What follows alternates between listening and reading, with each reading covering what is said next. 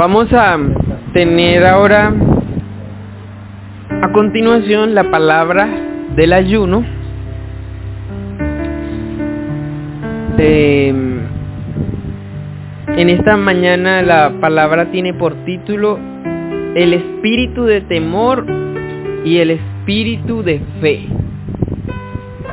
El espíritu de temor y el espíritu de fe. Y por eso vamos a leer eh, en Primera de Juan, capítulo 4 y versículo 15. Primera de Juan y capítulo 4 y versículo 15. Y dice así en el nombre del Señor.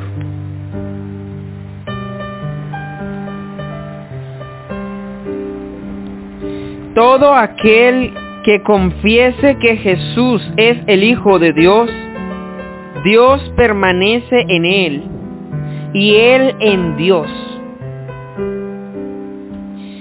Y nosotros hemos conocido y creído el amor que Dios tiene para con nosotros.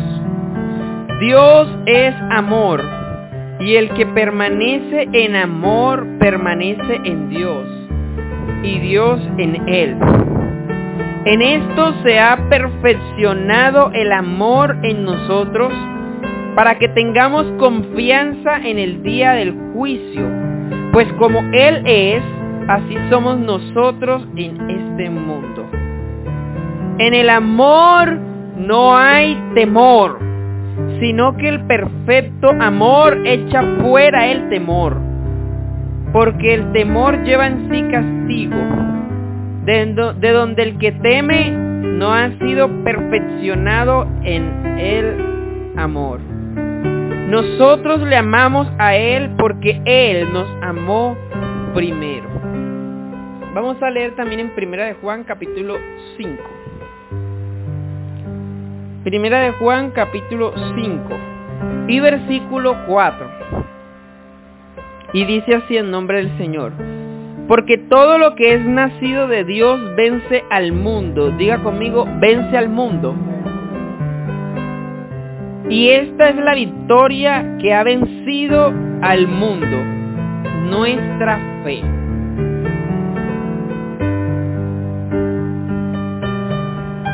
Vamos a dejarlo hasta aquí, que el Señor bendiga su palabra. Amén. Estamos muy contentos por todas las personas que han venido escuchando los devocionales en la emisora y también por los que hemos podido reunirnos en los ayunos. Gracias a la presencia de Dios, gracias al poder de Dios, Él está obrando en nuestras vidas y sigue obrando en nuestras vidas ahora en el nombre de Jesús. Amén. Eh,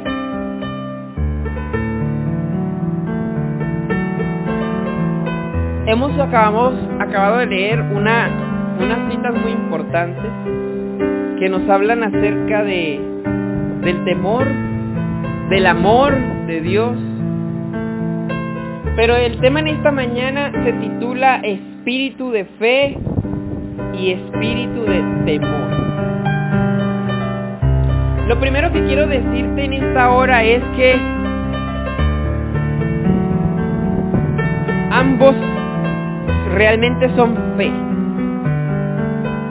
La fe es la certeza de lo que nosotros estamos esperando y una convicción profunda aunque no lo veamos de que así es. Entonces, el temor también es fe. El temor también es fe. Solo que estás cambiando el objeto donde estás poniendo la fe.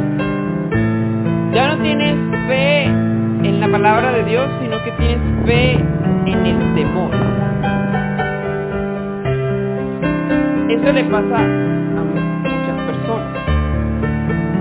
Pero básicamente nosotros podemos ver lo que dice aquí la Biblia. Él nos habla de algo, eh, el apóstol Juan, guiado por el Espíritu Santo, dice, Todo aquel que confiese que Jesús es el Hijo de Dios, Dios permanece en él y él en Dios, porque ha confesado porque primero ha creído. La Biblia dice que debemos creer con el corazón y confesar con nuestra boca. Y creer que Él es el Hijo de Dios que ha sido dado como regalo para perdón de nuestros pecados, arrepintiéndonos, para hacer la voluntad de Dios. Por eso la Biblia dice aquí que todo, el que, todo aquel que confiese que Jesús es el Hijo de Dios, Dios permanece en él. ¿Por qué? Porque ya el Espíritu Santo de Dios entra en esa persona. Pero dice la Biblia, y Él en Dios. Porque se unen. Nosotros estamos unidos a Dios a través del poder del Espíritu Santo de Dios. Él hizo una operación en nosotros, como dice la Biblia. Y ahora, pues, Ninguna condenación hay para los que estamos o estaremos o estuvimos, estamos en Cristo Jesús. Quiere decir que nosotros estamos unidos a Cristo, por lo tanto ya no tenemos ninguna condenación, porque si nosotros tuviéramos una condenación, entonces también Cristo estuviera condenado, porque nosotros estamos unidos a Cristo. Y una vez estemos unidos a Cristo, no hay ninguna condenación. Somos libres de toda poder de las tinieblas, de toda esclavitud, de toda cadena, de toda enfermedad, de toda dolencia, de toda opresión del maligno, de todo demonio, de toda cosa que quiera oprimir nuestras vidas y quiera esclavizarlas. Porque estamos unidos a Cristo.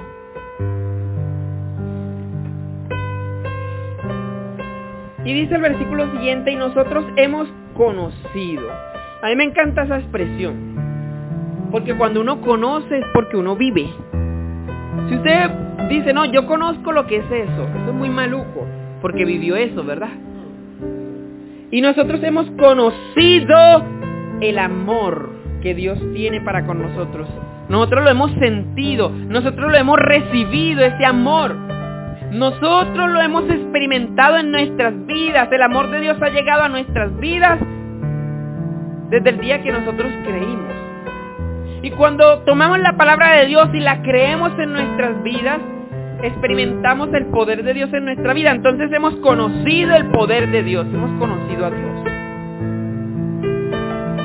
Y hemos creído el amor que Dios tiene para con nosotros.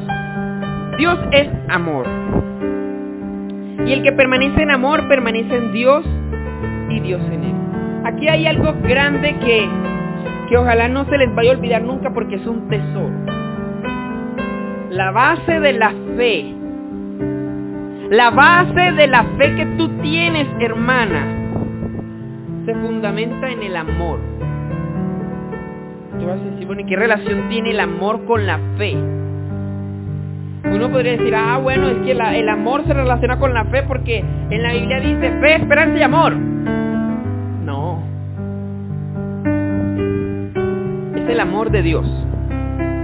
La base de tu fe es el amor de Dios. En pocas palabras, cuando tú tienes fe, es porque tú has creído en el amor de Dios. Por eso el versículo 16 dice, y hemos creído el amor que Dios tiene para con nosotros. Es decir, nos hemos dado cuenta que Dios tiene un amor tan grande para con nosotros. Dios tiene un amor tan grande para con cada uno de nosotros. Y nosotros nos hemos dado cuenta que así es. Y cuando tú te das cuenta de que así es, y hay una dificultad en tu vida, y hay una situación, y hay una enfermedad, lo que sea que sea que esté presentándose, en ti van a hacer algo. En ti van a hacer algo y eso se llama fe. ¿Por qué? ¿Por qué cuando tú crees en el amor de Dios para contigo nace fe en ti? Por una sola cosa. El libro de Miqueas dice que el mayor placer de Dios es amarnos y demostrarnos ese amor. Cuando Dios te dice, yo te voy a sanar, porque yo te amo, y tú crees en ese amor, tú crees que Dios lo hará porque Dios es bueno, porque Dios te ama, la fe se perfecciona porque estás creyendo en su amor. En pocas palabras, tú no debes pensar que Dios no te va a sanar. ¿Sabes por qué? Porque Dios te ama. La gran verdad. Y si tú hoy la tomas en tu vida, tú vas a tener un tesoro. Cuando el diablo venga a decirte, tú no vas a ser sano, tú le vas a decir, sí, porque Dios me ama. Y yo sé que Dios sí me, me va a sanar. Y el amor perfecciona la fe. Así que la base de tu fe es el amor de Dios. ¿Estás seguro que Dios te ama?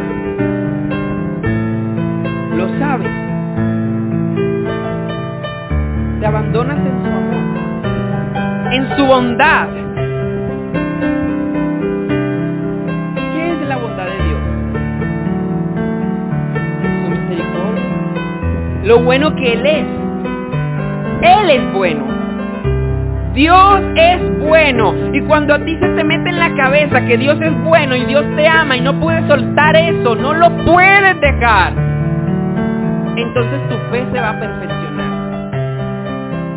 Pues aquí lo dice, vamos a seguir.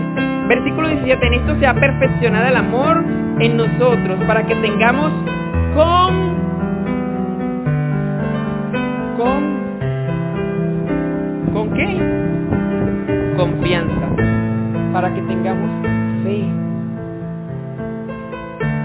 Confianza es fe, seguridad. ¿Tienes confianza? ¿Estás confiado de que vas a ser sano? ¿Sanado? Confianza que el Señor va a actuar en tu vida algo que nunca había hecho en tu vida, pero que tú lo necesitas en el día de hoy? ¿Por qué? ¿Por qué crees que Dios lo hará? ¿Y por qué tienes fe en Él?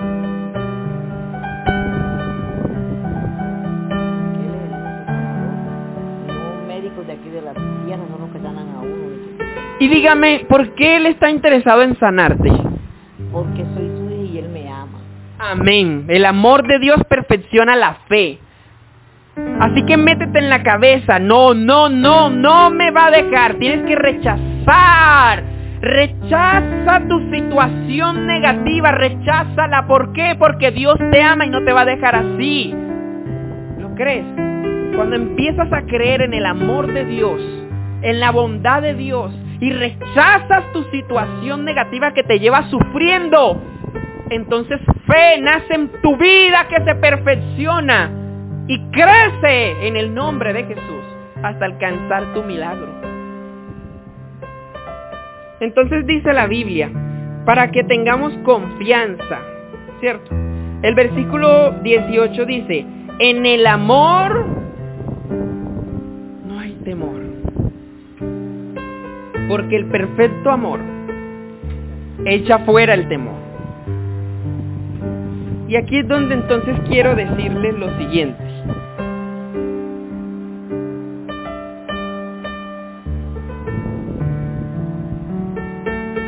Tenemos un espíritu de fe y un espíritu de temor. El espíritu de fe, ya lo hemos visto, se fundamenta en el amor de Dios. Pero cuando tú tienes temor, tú no puedes ser sanado. Tú no puedes ser liberado. Tú no puedes ser libre. ¿Por qué? ¿Por qué? Porque el temor engendra muerte. No trae vida. La Biblia dice, el espíritu es el que da vida, la carne para nada aprovecha. Así que el temor trae muerte. Es que el final del temor es la muerte. Pero cuando tú empiezas a tomar la fe en el Señor, porque empiezas a ver su amor, Grandes cosas empiezan a ocurrir en tu vida. Las que necesites. Las que necesites. ¿Por qué razón? La Biblia dice, buscad primeramente el reino de Dios y su justicia y todas estas cosas. Ahí no dice y lo demás. Una vez dice y lo demás. ¿Y qué es lo demás?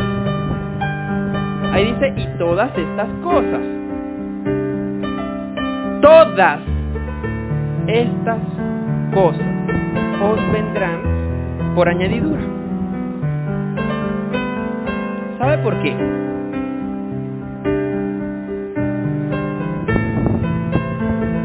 El espíritu de fe se fundamenta en el amor que Dios nos tiene. Y el espíritu de fe no acepta que nosotros pensemos que podemos lograr las cosas por nosotros mismos.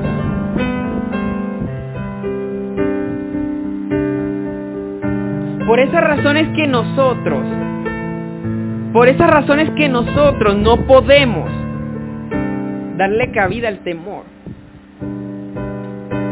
Porque el temor es el enemigo número uno de la fe. Vamos a ver un ejemplo para que ustedes puedan entender lo que eh, he venido diciéndoles. Vamos a ir a Mateo 14. Mateo capítulo 14, versículo 30. Y dice así en nombre del Señor.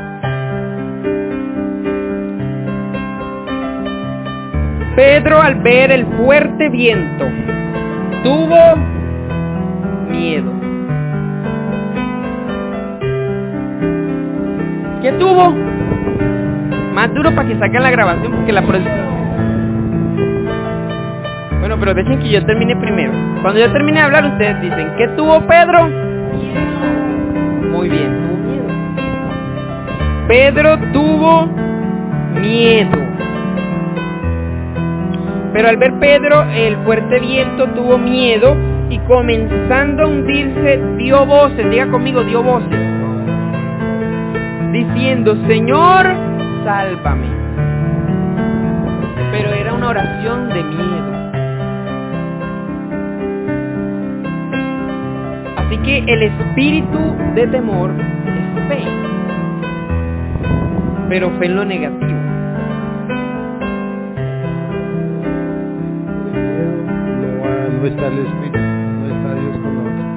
Amén, así es. El espíritu de temor te lleva a ti a hablar. El espíritu de fe también te lleva a hablar. El espíritu de fe te lleva a declarar con poder como lo vamos a ver ahorita en la siguiente cita. Pero ahora vamos a ver al espíritu de temor que te impulsa a hablar, a decir cosas. El espíritu de temor impulsó a Pedro a dar voces y a decir, Señor, sálvame. Y uno diría, eso está bien. Pero era un grito de miedo.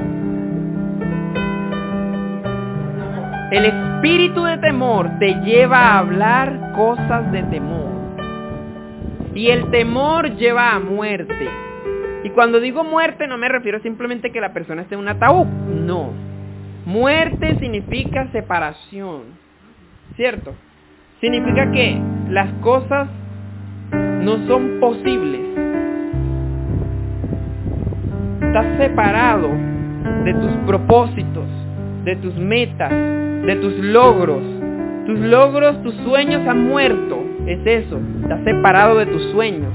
No puedes alcanzarlos, están distantes de ti. ¿Cuántas personas no sienten que su milagro y su sanidad está tan lejana? Tenían sus esperanzas muertas.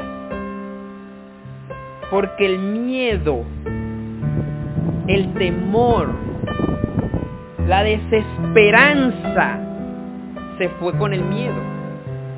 El miedo destruye la esperanza. Entonces Pedro estaba ahí dando voces, Señor, sálvame, pero era un grito de miedo. Como cuando una persona está ahogándose y dice auxilio. Y es un grito con miedo. ¿Por qué? Porque está ya expuesto. Pero vamos a ver ahora en Mateo 16, 19, ahí mismito, cómo el espíritu de fe nos lleva a declarar. Son dos citas. La primera está en Mateo 16, versículo 19. Les vamos a decir, aquí está el Señor dando una palabra a aquellos que la tomen en esta mañana. Dice, y a ti te daré las llaves del reino de los cielos. Dígalo conmigo, las llaves. Yo sé que las llaves son para abrir y cerrar. Y cierra y ninguno abre. Y abre y ninguno cierra. ¿Cierto, hermano? Y usted coge su llave, cierra. ¿Y quién va a abrir? Solamente usted. Pues el que tenga la llave. Entonces aquí dice, y a ti. ¿A quién? A ti. Diga entonces usted mismo, a mí. Y a mí me dará Dios las llaves del reino de los cielos. Y todo lo que atares en la tierra será atado en los cielos. Y todo lo que desatares en la tierra será desatado en los cielos. En el nombre de Jesús. Por el poder de la palabra de Dios. Entonces ahí vemos un espíritu de fe que te lleva a declarar, a atar y desatar. Porque cuando tienes un espíritu de fe, tienes las llaves del reino. Ayer, bueno, ayer no, en estos días veíamos un devocional que las llaves del reino es cuando tú tomas la palabra y la declaras con fe. Claro, porque es, es el espíritu de fe, las llaves del reino de los cielos, es el espíritu de fe. Cuando tú tienes un espíritu de fe, declaras. Y esas son las llaves. Así que esto es un tesoro. Esto es un tesoro que ha estado a la vista de todos y a la misma vez escondido. Porque todo el mundo habla de Dios y de Dios y ay, qué bueno Dios y Dios, Dios da y Dios, yo le oro a Dios y etcétera. Y está a la vista de todos Dios, Dios está a la vista de todos. Cualquiera puede encerrarse en su cuarto y empezar a decir, bueno, Dios te doy las gracias, etcétera, y puede hacerlo, puede orar. ¿Cierto que sí?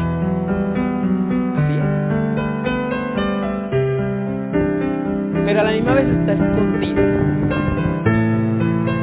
Hay cosas que no pueden, muchas cosas, muchas cosas que están escondidas de ellos, pero son de Dios. Y Dios las quiere dar a cada uno de ustedes. A ti que me estás escuchando, Dios te las quiere dar. Dios te las quiere dar. Pero necesitas un espíritu de fe para poder abrir la puerta y tomar esas cosas que están escondidas.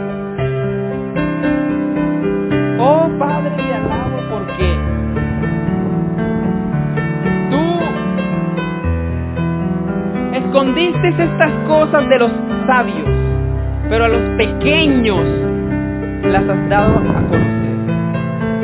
Obviamente con la llave, y la llave que abre las puertas es el espíritu de fe. ¿Cuál es el espíritu de fe? El mismo Espíritu Santo de Dios. Él es espíritu de fe, Él es espíritu de sabiduría, Él es espíritu de poder, Él es espíritu de oración, Él es espíritu de fuego.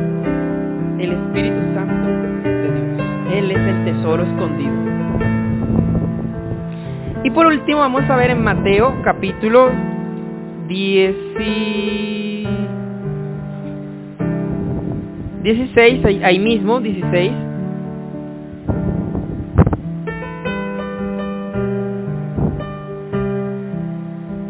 Versículo 15 dice, Él les dijo, ¿y ustedes quién dicen que soy yo? Respondiendo Simón Pedro dijo, tú eres el Cristo, el Hijo del Dios viviente. Entonces le respondió Jesús, bienaventurado eres, Simón, hijo de Jonás, porque no te lo reveló carne ni sangre, sino mi Padre que está en los cielos. Entonces el espíritu de fe viene desde los cielos y viene como una revelación. Es como si se te abriera el cerebro y empezaras a pensar, se despejara, como si tú tuvieras unas nubes dentro de tu cabeza que no te dejan ver. Pero cuando llega el espíritu de fe, esas nubes se disipan y puedes ver. Es como si tú lo supieras, supieras que vas a ser sano. Es como si tú supieras, tú supieras la seguridad de que es Dios que lo va a hacer. Dios lo va a hacer. No que lo puede hacer, es que Dios lo va a hacer. Y esa seguridad viene cuando ese espíritu de fe se apodera de ti. La pregunta es, ¿cómo hacemos para que ese espíritu de fe se apodere de nosotros? Con una sencilla cosa.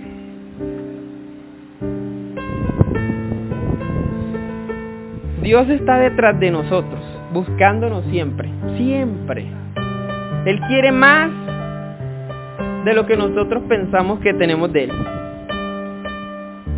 Él siempre va más allá de nosotros. Nosotros pensamos, oh, yo, Dios es bueno, Dios es grande, Dios se ha manifestado en mi vida, sí, yo sé, Dios se ha manifestado en la vida de muchas personas, porque así es Dios. Pero nosotros estamos pensando que sí, está bien. Eso que estamos viviendo así está bien. Pero no estamos equivocados. Porque Dios quiere más que eso. Dios quiere más que eso. Entonces hay una única cosa que nosotros tenemos que hacer para que ese espíritu de fe se apodere de nosotros. Dios nos anda buscando. ¿Cierto? Entonces lo único que nosotros tenemos que hacer es responderle.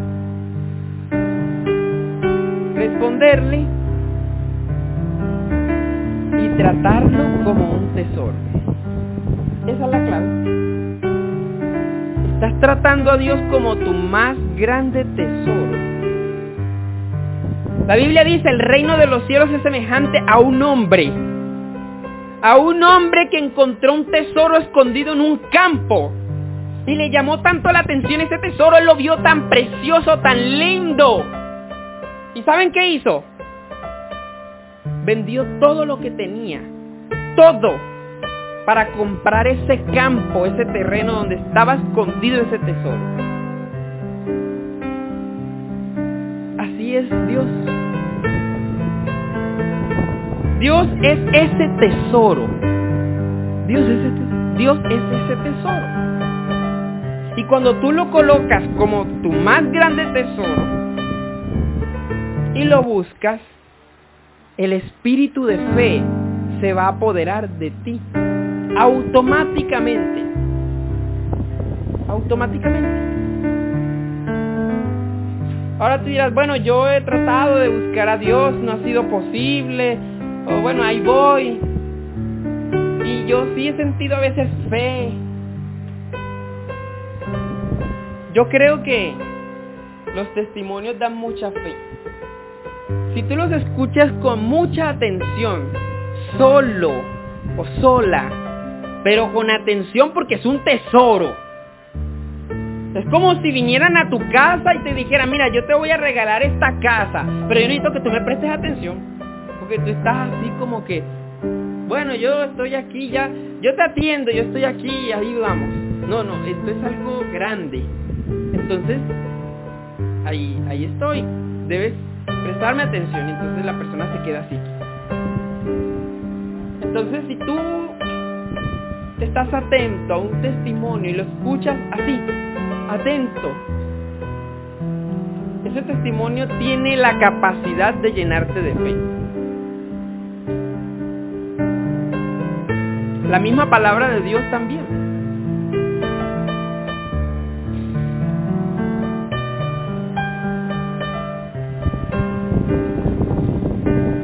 Vamos a orar entonces para terminar la palabra y poder proseguir a la administración del Espíritu Santo.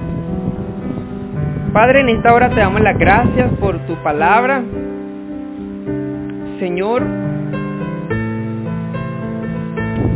nos has enseñado que nuestras palabras tienen poder, porque colocamos la fe, o ya sea que tengamos un espíritu de fe o tengamos un espíritu de temor. Nuestras vidas, Señor, se ven influenciadas por el temor y empezamos a declarar y a decir, así como Pedro dio voces con miedo. Pero también vemos al mismo Pedro, lleno de un espíritu de fe, declarando que el Cristo, que Jesús era el Cristo, el Hijo de Dios. Y eso le vino del cielo mismo a través de un espíritu de fe. Te damos las gracias y te pedimos que seas tú actuando en nuestras vidas. Seas tú, Señor, moviéndote con poder, porque tú tienes un propósito con cada uno de nosotros. Te damos las gracias por los que han escuchado esta enseñanza y sabemos que tú harás algo en sus vidas. En el nombre del Señor Jesucristo. Amén.